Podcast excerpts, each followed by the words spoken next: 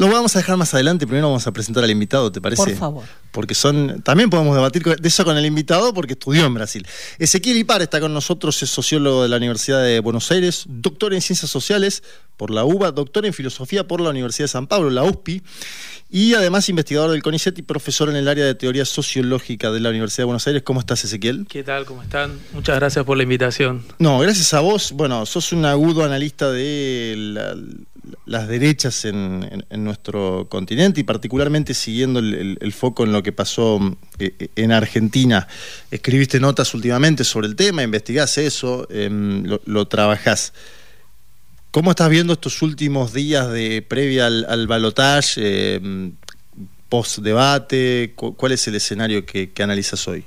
Sí, a ver, aclararía algo preliminar que es, yo estudio derechas autoritarias. ¿No? El combo excelente para la Argentina. Exacto, entonces le ponemos como el nombre y el apellido adecuado al tema, porque, digamos, lo que tenemos delante nuestro es algo, no es cualquier derecha, no es cualquier elección, es un balotaje donde vamos a elegir la conducción del Estado Nacional entre un partido de extrema derecha y una coalición eh, encabezada por el peronismo, pero bueno, que en principio cada vez es más grande como intento de construir una opción no autoritaria, que conserve la tradición de los 40 años de democracia eh, de cara al escenario electoral. Entonces es una, es una elección atípica, digamos.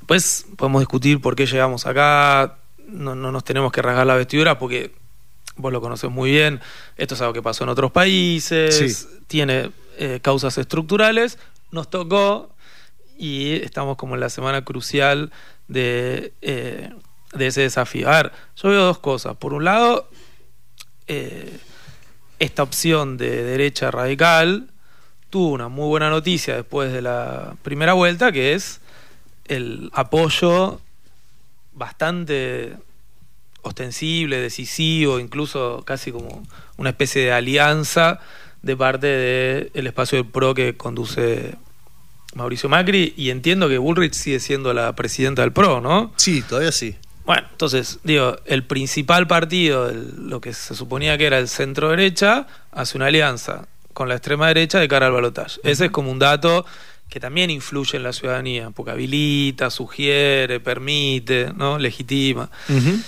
Y del otro lado, digo, lo que me parece que también está se está activando son, llamémoslo así, anticuerpos democráticos frente a las eh, iniciativas y los discursos eh, más extremos, más violentos, más de una reconstrucción muy radical de la sociedad argentina hacia eh, y desde valores muy diferentes a los de nuestros últimos 40 años de democracia. ¿no? Digo, para poner el títulos de esto, pero revisar los juicios a la dictadura genocida, terminar con la educación y la salud pública o eh, libre eh, comercio de órganos, ¿no? que lo volvió a decir una diputada electa ya por, el, por el partido de extrema derecha. Entonces, digo, ahí lo que hace, eso hay que enfatizarlo, el partido de extrema derecha es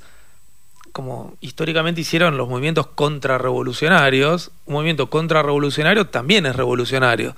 Propone cambios de raíz, cambios radicales, solo que en un sentido, en unos casos muy oscuro, muy violento, muy destructivo.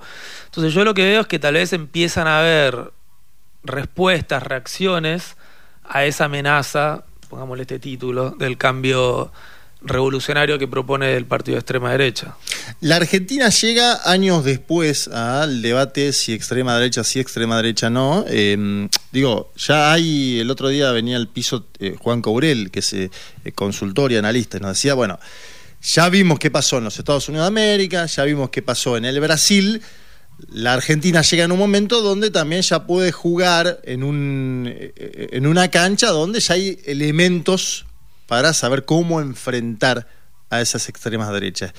¿Crees que la campaña de masa en particular, o, incluso la campaña silvestre que se ha montado en torno a la candidatura de masa, ha captado alguna parte de aprendizaje de esas otras experiencias?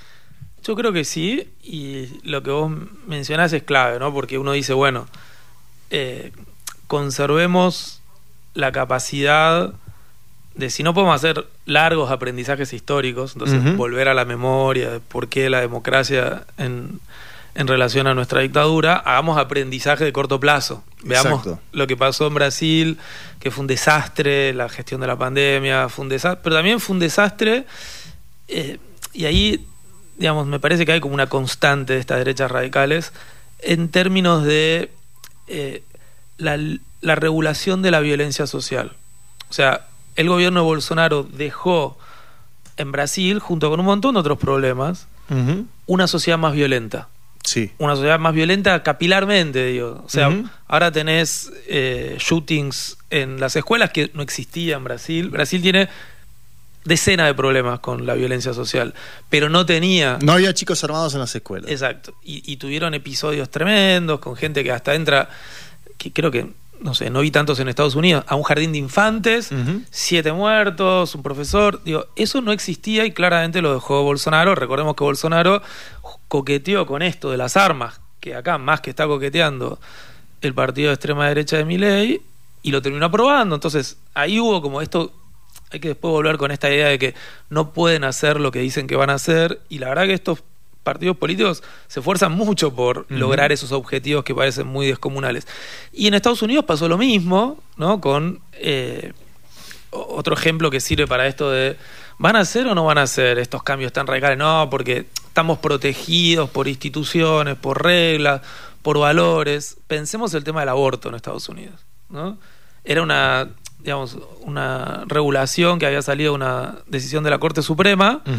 Que estaba institucionalizada en la forma de vida, estaba institucionalizada en los derechos de las mujeres, en la identidad incluso del país hacia el exterior, era el modo en que Estados Unidos se presentaba como defendiendo esos derechos de las mujeres, inclusive en un sentido liberal. Bueno, la herencia del gobierno de Donald Trump con la transformación de la Corte Suprema te tira abajo una conquista de 50 años. Entonces, eh, lo que yo espero y uno podría decir que hay como residuos de esto, de este aprendizaje que se están activando, es que la sociedad argentina pueda eh, hacer, digamos, pueda reflexionar más sobre lo que implica realmente un salto al vacío, ni hablar en un contexto inclusive más frágil en términos institucionales como es el nuestro. Hablábamos fuera del aire de los partidos políticos, ¿no? Eh, y yo creo que es algo importante para, para dar cuenta de este momento, porque yo creo que hay en la sociedad algunos anticuerpos. eh, eh, lo digo en base a la campaña silvestre que veo en calles, caminando, incluso viniendo acá a, a- a Maipú 555 en el centro, uno puede ver carteles de cualquier índole, ¿no? Eh, universitarios, en Plaza José hay muchísimos, por ejemplo, pero me imagino que esto está en todas las universidades del país, porque el tema de eh, los vouchers educativos también eh, pegó. Estamos viendo el tema de salud, tuvimos entrevistadas que están cursando, que cursaron tratamientos de cáncer y se han manifestado contra la candidatura de Javier Milei. Es decir, vemos en la sociedad, si querés en la gente de a pie, haciendo alusión al programa eh, que, donde estamos, anticuerpos. Ahora bien, ¿qué pasó en las formaciones partidarias? ¿no? Porque uno tiende ahí a, a- a creer que no fue un alineamiento tan automático hacia Sergio Massa, que hay... ¿Cómo ves esa parte de la- lo que podríamos llamar la superestructura, no?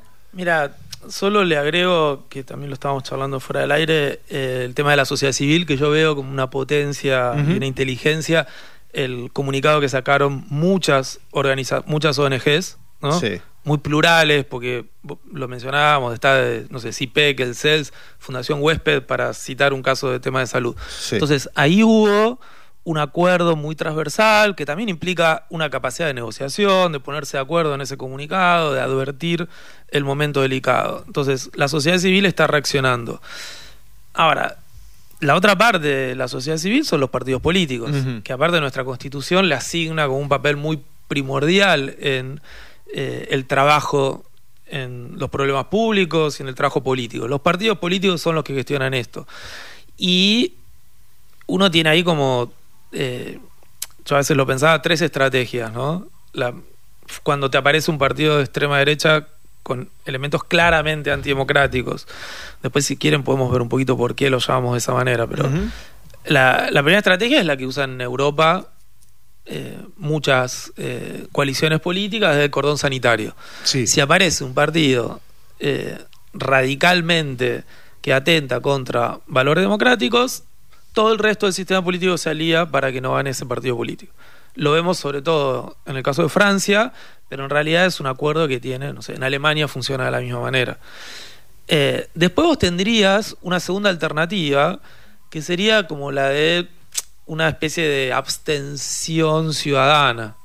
¿no? O sea, no sé, vos sos un partido muy opositor, vamos al caso nuestro, muy opositor al actual gobierno, nunca podrías hacer el endorsement, nunca podrías apoyar a, a el candidato del gobierno, pero haces una advertencia clara de que el otro candidato es muy peligroso.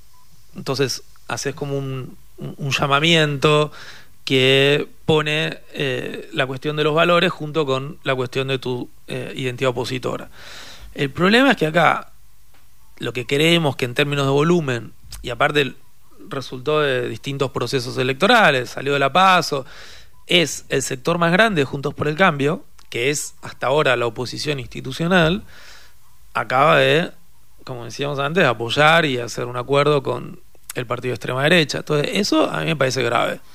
¿Y cómo pensás que pasa un partido, una formación que se planeaba como el, obamismo argentino, ¿no? Em, con, con- Marcos Peña en la cabeza, tenían esa idea, incluso me acuerdo que vino acá Barack Obama, Michelle Obama, con- con todos los honores en su momento, creo que era el año 2016, parece que pasaron siglos, pero no fue hace tanto.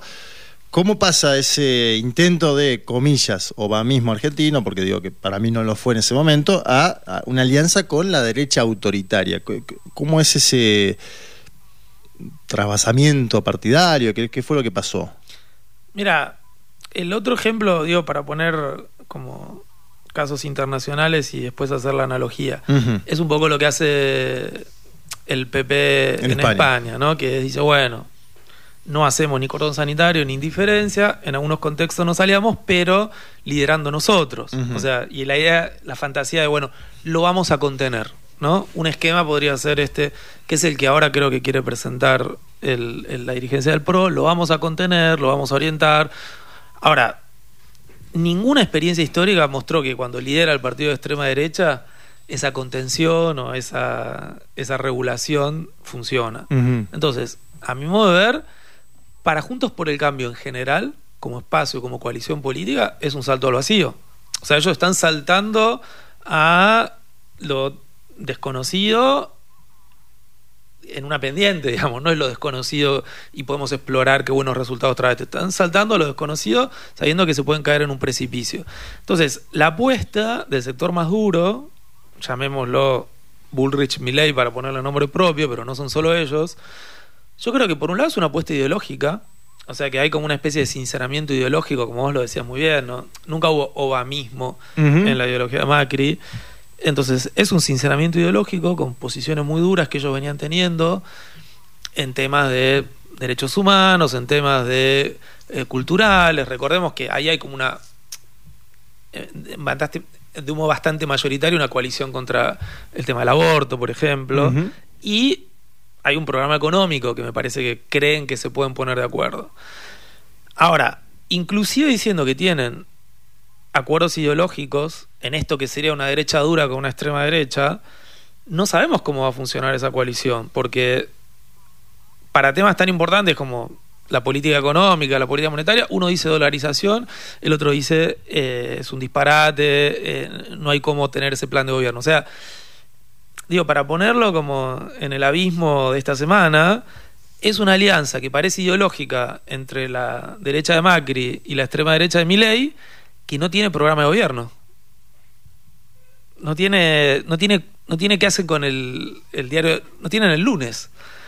Entonces, yo también ahí espero que quedan pocos días, pero que haya más reacciones de dentro de ese espacio político, inclusive en este sentido de bueno, de la ética de la responsabilidad. No podemos habilitar una alianza que no tiene programa de gobierno para el lunes y encima estamos en digamos, estamos en un acuerdo como fuerza minoritaria con una persona liderando esto que es bastante inestable, irascible, intolerante, le cuesta construir acuerdos. Eh, no sé si van a haber más pronunciamientos de, de acá al jueves o de acá al domingo. Eh, yo creo que inclusive para la supervivencia de ese espacio de centro derecha democrático sería importante. En América Latina, bueno, se habló mucho del avance del lofer en los últimos años como caracterización sobre una persecución judicial a algunos líderes, eh, si querés, nacional populares, pero también hay otro fenómeno que se está dando en varios países, que es el crecimiento del poder militar. Y pongo un ejemplo concreto, el golpe de Estado del 19 en eh, Bolivia, donde asume Janine Áñez eh, Chávez, cuenta con el apoyo de los militares. El actual gobierno peruano, eh, que ejecutó varias masacres tras el encarcelamiento de Pedro Castillo, cuenta con el apoyo militar. En Uruguay, una novedad es eh, el posicionamiento de Cabildo Abierto, una formación liderada por Guido Manini, que es parte del gobierno actual uruguayo, ex jefe del ejército. ¿Cómo ves el tema, si querés, de la casta militar, para simplificarlo el argumento, dentro de la libertad avanza, ¿no? Visto y considerando además que la candidata a vicepresidenta expresa, podríamos decir, a ese segmento que tuvo, y ahí volvemos a Brasil un poquito, eh, gran participación en el gobierno de Bolsonaro. Sí, y ahí lo otro que yo claramente no soy experto en ese tema, pero los que sí son expertos lo señalan, es el papel de la fuerza de seguridad. No solo la Fuerza Armada, sino la policía, ¿no? Que aparte son hoy las fuerzas más capilares en términos de construcción de en, Brasil yo recuerdo hay cosas tremendas como escuelas, escuelas primarias, secundarias, gestionadas por eh, la policía militar, digamos.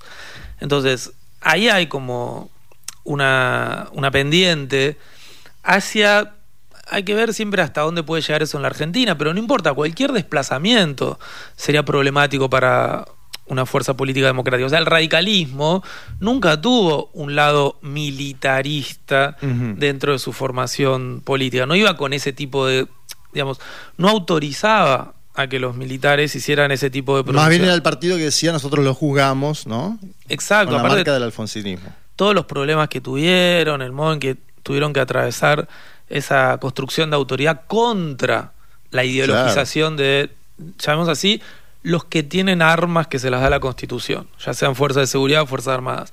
Entonces, la verdad fue una gran conquista de nuestra democracia, inclusive pensándola en el contexto latinoamericano, ese quitarle la voz pública a la fuerza de seguridad. Sería tremendo perder esa conquista.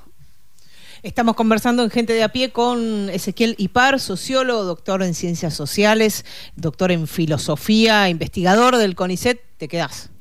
Sí. Me quedo, ¿Un poquito? me quedo, Totalmente. Bien, vamos a una tanda y las noticias.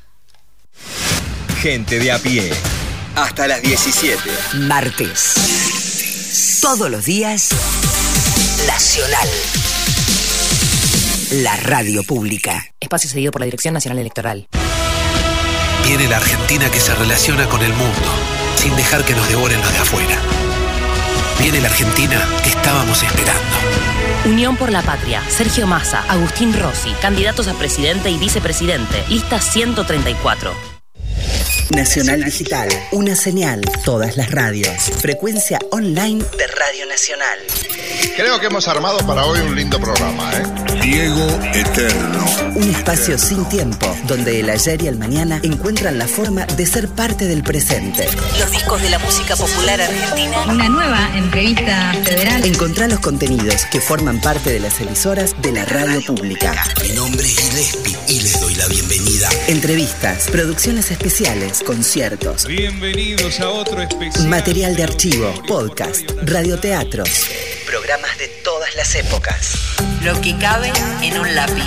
Escuchala en nacionaldigital.com.ar. Todas las radios, una sola señal. Nacional Digital. Este 19 de noviembre, seamos cada vez más los que votamos por la democracia. Conoce más en argentina.gov.ar barra elecciones. Elecciones 2023. Argentina Presidencia. 144, la línea gratuita de contención, información y asesoramiento para mujeres en situación de violencia en sus diferentes formas. 144, en todo el país, los 365 días del año. Espacio cedido por la Dirección Nacional Electoral. La mayoría de los argentinos queremos un cambio. Esta elección se trata sobre si frenamos este modelo o si van a seguir los mismos en el poder, arruinándonos la vida. Es simple, votamos ser o no ser una Argentina distinta. El cambio está en tus manos. La libertad avanza. Mi ley presidente, Villarruel Vice, lista 135. Elegir creer también te marca. Radio Nacional. Marca País.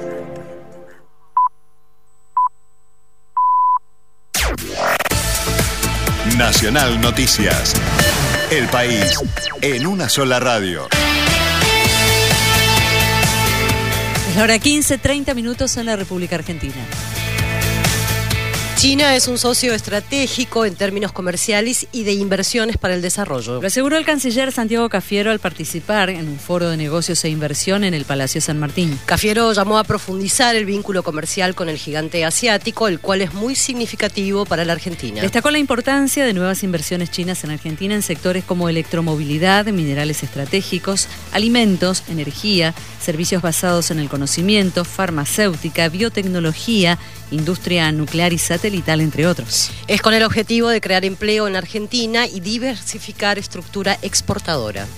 Internacionales. La Organización Mundial de la Salud afirma que la cifra de ataques israelíes contra hospitales en Gaza no tiene precedentes. Lo aseguró la vocera del organismo internacional Margaret Harris. En conferencia de prensa realizada en Ginebra, Suiza, señaló que parece ser la peor situación que han enfrentado que supera lo visto en Sudán o Ucrania. Hasta ahora, según la OMS, registraron 250 ataques contra las instalaciones médicas en el territorio palestino, los que provocaron la muerte de 521 personas. El mayor hospital de la franja de Gaza, que se encuentra rodeado por tropas israelíes, se quedó sin luz desde el sábado por falta de combustible en el territorio palestino debido al bloqueo que impone Israel sobre el enclave. Datos del tiempo. En Puerto Iguazú, la temperatura es de 22 grados, humedad 32%, el cielo está cubierto con lluvia. En Buenos Aires el cielo está despejado, temperatura 25 grados 6 décimas, humedad 31%. Informó la radio pública.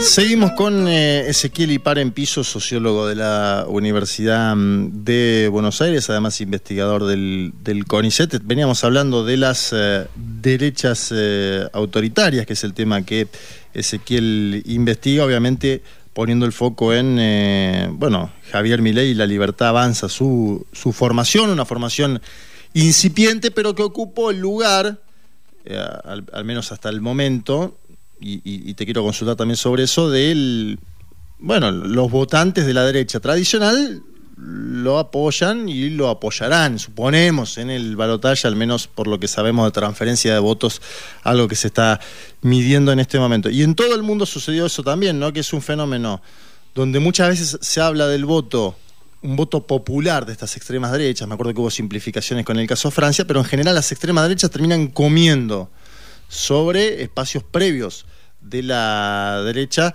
Eh, ¿Ves ese mismo movimiento a futuro en la Argentina? ¿Pensás que puede no estar mediado por eh, bueno, la, la- la propia presencia de Mauricio Macri, que eh, dificultaría eso? ¿Qué, qué, qué proyecciones haces si es que es posible hacer proyecciones hoy? A ver, trato de pensarlo por abajo, o sea, por la ciudadanía, Ahí la- está. el tipo de acción que van construyendo y por arriba, ¿no? Por abajo, esto hay que decirlo, todo este movimiento, que después, digamos, podemos ponerle una temporalidad más larga o una temporalidad más corta, alguien puede decir, bueno, cuestionar los consensos en materia de derechos humanos es algo que ya Macri venía haciendo en, en su gestión. Radicalizar un discurso contra políticas públicas que tenían relativamente consenso como eh, los modos de enfrentar el COVID es algo más reciente, pero ahí se juntaron Milei y Patricia Bullrich, por ejemplo, con mucha facilidad. Entonces, cuando los políticos eh, más importantes, digamos, empiezan a desplazar fronteras, empiezan a cambiar eh, lógicas de conversación, empiezan a proponer valores que parecían como desafiantes, digamos, que parecían extraños para la sociedad, eh, y tienen, aun cuando sea un éxito relativo, eso va produciendo transformaciones en la sociedad civil. Entonces, a la pregunta de, ¿hay una parte de la sociedad civil que se radicalizó hacia propuesta de una derecha más dura? Hay que contestar que sí. Entonces, ¿eso qué significa? Que vos hoy, voy a poner algunos ejemplos de un estudio que nosotros hicimos en septiembre ahora de 2023. Cuando preguntás eh, eh, qué opina la sociedad sobre la pena de muerte, que en nuestro país está prohibida por la última Sí. constitución, hay, hay- hay como muy buenos antecedentes, sobre todo el, el principal antecedente contra la pena de muerte es el gobierno militar. De ahí viene la necesidad de tener eh, una, una ley que diga no, en Argentina no puede haber No pena vale. de muerte, porque tuvimos eh, centros clandestinos de extensión, entonces no, no le podemos dar a nadie esa autoridad. Bueno, hoy ellos han logrado que cerca de la mitad de la población argentina, frente a determinados crímenes, te conteste que está a favor de la pena de muerte. Pero, por ejemplo, cuando vas a el- los simpatizantes de la libertad avanza, si en la sociedad en general eso es cerca del 50%, en los simpatizantes de la libertad avanza eso es el 70%. Cuando te pasás a Juntos por el Cambio está como en el medio, en torno a 50, y cuando te vas a Unión por la Patria es en torno a 30. Entonces, eh, se van produciendo esos desplazamientos, ni hablar en políticas redistributivas del Estado, con algunos límites. También es cierto que existen esta, digamos, estos frenos, por ejemplo, políticas públicas en materia de educación y salud. ¿no? A estos partidos les cuesta mucho destruir los consensos sobre que la educación tiene que ser pública y gratuita y la salud tiene que ser pública y gratuita. Pero bueno, es como una tensión que se va, ellos van desplazando, van avanzando donde pueden avanzar y te van erosionando determinados consensos que vos decías, bueno, esto nunca va a estar en discusión y ahora por más que no logran tener un efecto haciendo que cambien las opiniones de la sociedad, de todos modos van ahí erosionando. Eh, ¿Qué es eso? Yo le pondría como un volumen relativo, pero diría, si vos antes tenías una sociedad con posiciones de extrema tan dura que no pasaba del 5%, ¿sí? Era, no, ¿quién está a favor de la pena de muerte, de tal vez justificar un golpe de Estado, tan en contra de políticas redistributivas del Estado? Bueno, es una minoría. Si antes era el 5, ahora es el 25. Entonces vos todavía podés decir, bueno, es una minoría, es una minoría en crecimiento. Entonces yo creo que el resultado electoral va a incidir eh, en esto, porque ahora desde arriba, vos imaginate la oportunidad para este programa ideológico de llegar al gobierno y manejar muchos resortes institucionales, ¿no? Que ellos ya dicen, bueno, tenemos reforma de primera generación, pero de segunda generación queremos rediscutir el aborto, queremos rediscutir la política de memoria, verdad y justicia. Entonces, eh, como advertencia frente a la contienda electoral del domingo, hay que decirlo, si este partido de extrema derecha llega al gobierno, tiene muchos más recursos para seguir transformando la opinión pública en un sentido muy regresivo. ¿Qué te pasa? En este debate no pasó tanto porque mi ley me parece que fue, no sé si la palabra es avasallado, pero sí tuvo un dominio muy nítido Sergio Massa, esto quedó evidenciado eh, en los portales del exterior, ¿no? Uno siempre, para saber quién ganó un debate, no sé si vale tanto leer los diarios de un país, sino los de otros países que digan, y acá yo que miro mucho debate en general por lo- porque me toca por profesión, vi que por primera vez muchas exponentes de derecha, de izquierda decían, bueno, la verdad que Massa dominó la- la conversación. Pero en el anterior debate, que por ahí era más fácil para Milei porque había más contendientes y, no estaba en el foco de, la escena todavía de forma tan nítida, ¿no? Eh, era como más parejo a, a quién iban lo- los palos de, los demás. Milei habló nuevamente de esta idea de los 35 años, los 40 años, 35 para ser Estados Unidos, 40 para ser Irlanda, ¿no? Como que va agregando siempre eh, años. Y, la Argentina vot- votamos cada cuatro, es decir, de 40 años son 10 mandatos consecutivos de una fuerza política. En este caso, no sabemos quién lideraría después de Milei.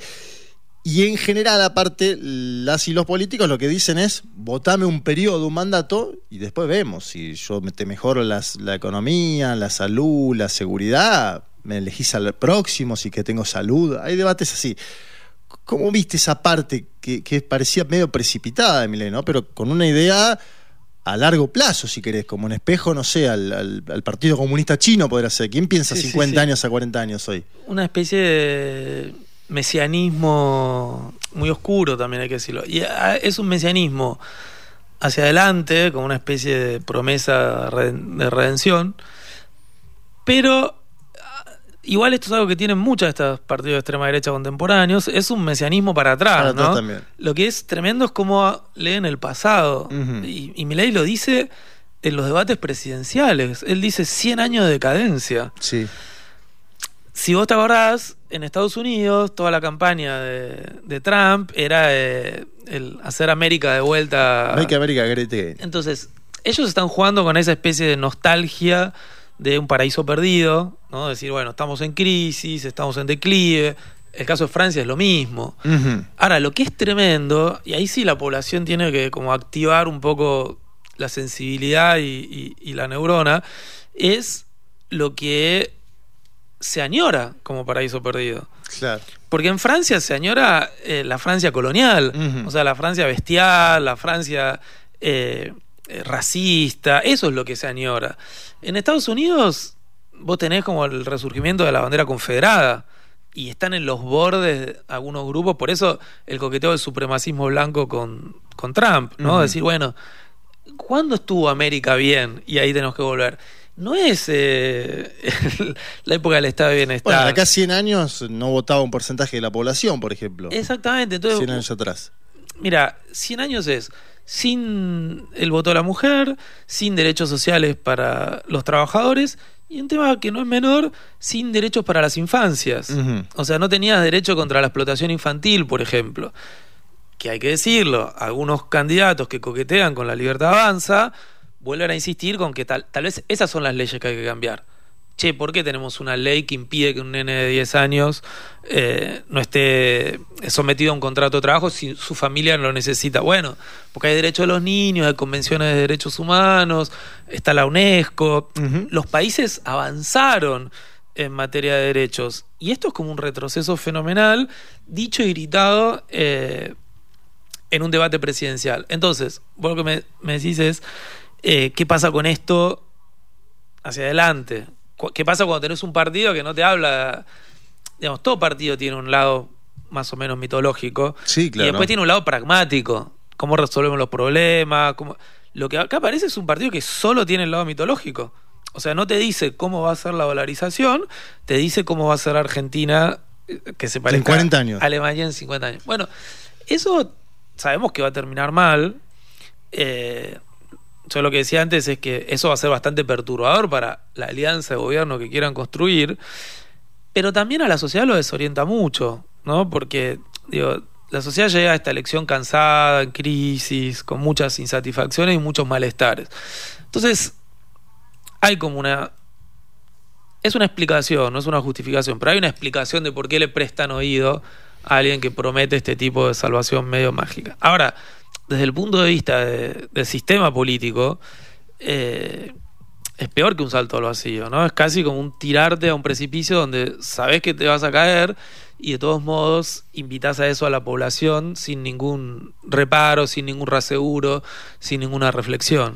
Ezequiel, te propongo escuchar algunos audios de dirigentes progresistas, podríamos decir iberoamericanos, eh, que se han pronunciado en las últimas horas en torno a la eh, elección de, la Argentina y, y- por ahí también podemos comentarlo. El primero que vamos a escuchar es de hoy a la mañana, es el expresidente de Uruguay, estoy hablando de José Mujica, algo que se publicó en la cuenta de Instagram y Twitter del Movimiento de Participación Popular, que es su partido dentro del Frente Amplio, no un partido de partidos. A ver, escuchamos al expresidente de Uruguay, Mujica. Si yo fuera argentino, que me siento más hermano en mi fuero íntimo, eh, ante el dilema que tiene el, el pueblo argentino, y no porque Massa sea mi amigo, sino que lo ante la opción que existe lo votaría porque reiteradamente está planteando la necesidad de gobierno nacional. Me parece que tiene conciencia que la Argentina no necesita cataclismo, sino vertebrar unidad nacional, porque ahí tendrá la fuerza para salir del drama en el cual está sumergida. Por eso, si pudiera votar, votaría por masa con las dos manos, porque me parece que inclina un paso de esperanza con su actitud abierta de diálogo y de inclusión y no de desprecio y de aplastamiento. Suerte argentinos, suerte, suerte por todos los latinoamericanos, por el pueblo argentino y por nosotros, los que vivimos pegados a la Argentina. Chao. Bien, eh, nos acordamos además que en la última feria del libro, el mismo día que presentó Javier Milei su, su última publicación, que según denunció Sergio Massa tiene tres denuncias de plagio, estaba en la feria del libro Mujica que tenía que dar una charla y fue, bueno, escrachado por los militantes de la Libertad Avanza. Yo creo que en parte también lo que hace Mujica es abrir un paraguas para que no suceda el crecimiento de la extrema derecha en Uruguay, una sociedad muy permeable ¿no? a las ideas que vienen de este lado del charco diría no solo en Uruguay, ¿no? Me parece que esto de Mujica eh, nos advierte sobre otro plano, bueno, vos, Juan, lo conocés mejor que yo, que es el qué pasaría con un presidente de extrema derecha habilitando el juego de otras extrema derecha a nivel regional. Y sí. O sea, eso funcionó en el caso de Brasil, digo que no, vemos la conexión entre sí, sí, eh, que Bolsonaro gobernó en Brasil y que creció Milei en Argentina y que creció Katz en, Chile. en Chile. Entonces, ojo porque ese es otro plano también. ¿Qué pasaría? Digo, Argentina sigue siendo un país importante en América, en América Latina, le daría eh, ventana, oportunidades institucionales. Sería la nueva sede de la derecha latinoamericana. Exacto, exacto. Y ni nos queremos imaginar de qué sería eso en conjunción con un Trump retornando a los Estados Unidos, por ejemplo. Entonces, hay que pensar también la política internacional como política político-ideológica, digamos. Esta extrema derecha está buscando construir eh, estas alianzas como opción de poder. No es una, como, como el propio Milei lo decía, no, ya no están en la batalla cultural solamente. Entonces, que den el salto a ganar en Argentina para ellos es sin duda una oportunidad para dar el salto en, otros países. Me parece bien la advertencia ahí de, Mujica. Te voy a pasar un segundo audio, no sé si vamos a llegar a escuchar el tercero, que es de Lula, en tal caso lo, podemos escuchar más tarde en, este mismo programa. Eh, Pedro Sánchez, presidente de gobierno de España, que va a ser investido esta misma semana, probablemente el día jueves, después de lograr el apoyo de parte del independentismo catalán y de otros sectores, ¿no? De, de, las provincias, entre comillas, eh, eh, españolas, son departamentos eh, autónomos, como Galicia, el País Vasco, bueno, ha logrado ciertos apoyos que le dan 179 votos, necesitaba 176, va a ser presidente de gobierno Sánchez, pero tiene una extrema derecha en las calles que está yendo cada noche a la sede del PSOE particularmente la de Madrid, la nacional y las, casas del pueblo, como se le llama en toda España. Creo que por eso también Pedro Sánchez interviene en esta campaña y llama directamente a votar por eh, Sergio Massa. Escuchamos al presidente de gobierno de España. El próximo día 19 de noviembre se celebrarán unos comicios decisivos en Argentina. Los votantes argentinos no solo van a elegir a un nuevo presidente, sino que van a decidir algo mucho más importante que es el futuro que quieren para su país. Los dos candidatos en liza ofrecen opciones profundamente diferentes entre sí.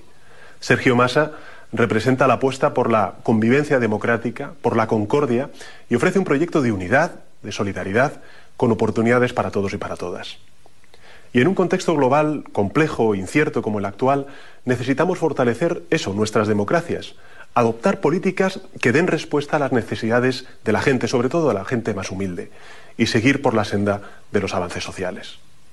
Frente a la estridencia, Sergio Massa representa la tolerancia y el diálogo, para construir eso, una Argentina con un desarrollo inclusivo que no deje a nadie atrás. Por eso, querido Sergio, te envío todo mi apoyo desde España y mis más sinceros deseos de éxito para las próximas elecciones del 19 de noviembre. Suerte y a ganar.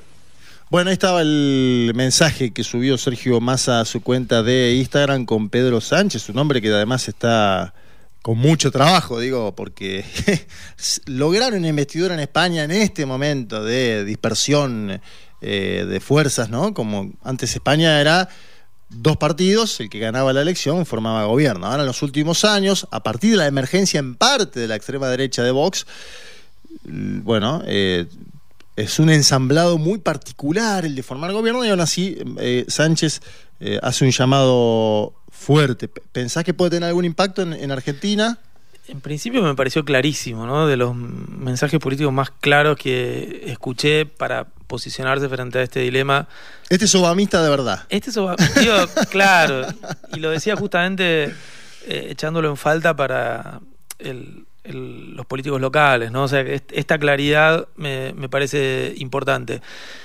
Después marcaría dos cosas. Vos marcás muy bien de que, a ver, él este problema es un problema doméstico. Un partido de extrema derecha que empieza a socavar, que empieza a perturbar, eh, sobre todo que empieza a trabajar en ese espacio donde la democracia siempre es complicada, la democracia siempre es trabajosa. Es, evidente que es más difícil ponerse de acuerdo entre mil que entre dos y entre millones que entre cuatro corporaciones. Entonces, la democracia siempre tiene esta como dificultad para mostrarse como un régimen gobernable, pero por buenos motivos, porque le da voz a todos, porque todos participan, porque todos tienen intereses muy contradictorios, y en el caso de España eso es clarísimo, tenés todo tipo de contradicciones, la del nacionalismo, la de clase, la del cómo ven la historia. Y lo que uno ve es que a pesar de todas esas dificultades, ¿no? O sea, porque España también estamos cerca de ellos en no recuperó la democracia hace tanto. Digamos, también viene de un proceso de, bueno, democracia de 50 años, cómo la renovamos, con Sí, sí, la exhumación de Franco fue posterior a la muerte de Vidal en Argentina en una cárcel común, digo, para marcar ejemplos, ¿no? Exacto, entonces me parece que compartimos ahí como una memoria de eh, los quiebres y los quiebres a la democracia y, los gobiernos autoritarios que, que, sirve, como que da, da aliento, es, es, como un buen aliento que venga desde España. Ese. Y lo otro que muestra es que es posible, digo, esto que acá Massa está nombrando como gobierno de unidad nacional, que es básicamente construir una alianza de todos los partidos que, digamos, pueden negociar posiciones frente a la amenaza de retroceso de la extrema derecha. Me parece que Sánchez también puede mostrar que es posible. Sí, claro. Hace acuerdos que son muy complejos, con partidos que tienen ideologías diferentes y que sin embargo logran como eh, acuerdos de gobierno, y en el caso de España hay que decirlo, eh, bastante exitosos en la gestión. O sea, acuerdos trabajados, que parece que nunca se van a terminar de poner de acuerdo, pero cuando llegan a determinados acuerdos y, pactan ciertas políticas públicas, eh, la verdad que España consiguió muchos avances en el último tiempo, en materia laboral, en materia de, programa de pospandemia. Eh, la verdad que fue un gobierno muy interesante.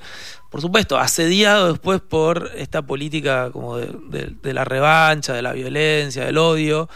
Eh, y así todo resistió. Entonces me parece también un, buen modelo de eh, cómo se puede enfrentar de una manera creativa en términos políticos a los desafíos que te pone cuando la extrema derecha cobra volumen en, términos electorales.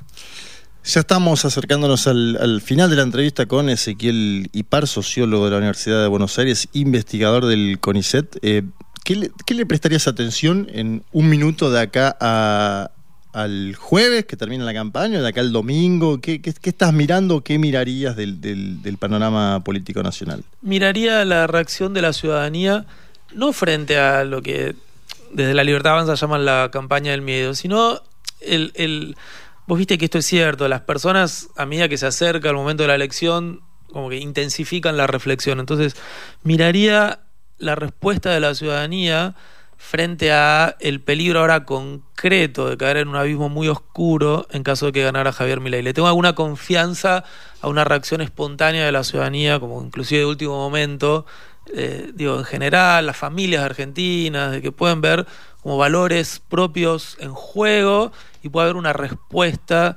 eh, de cara al balotaje.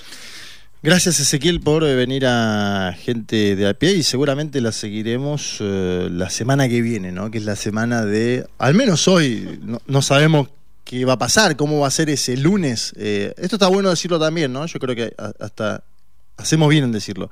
Después de la paso fue una semana posterior de zozobra y de inestabilidad.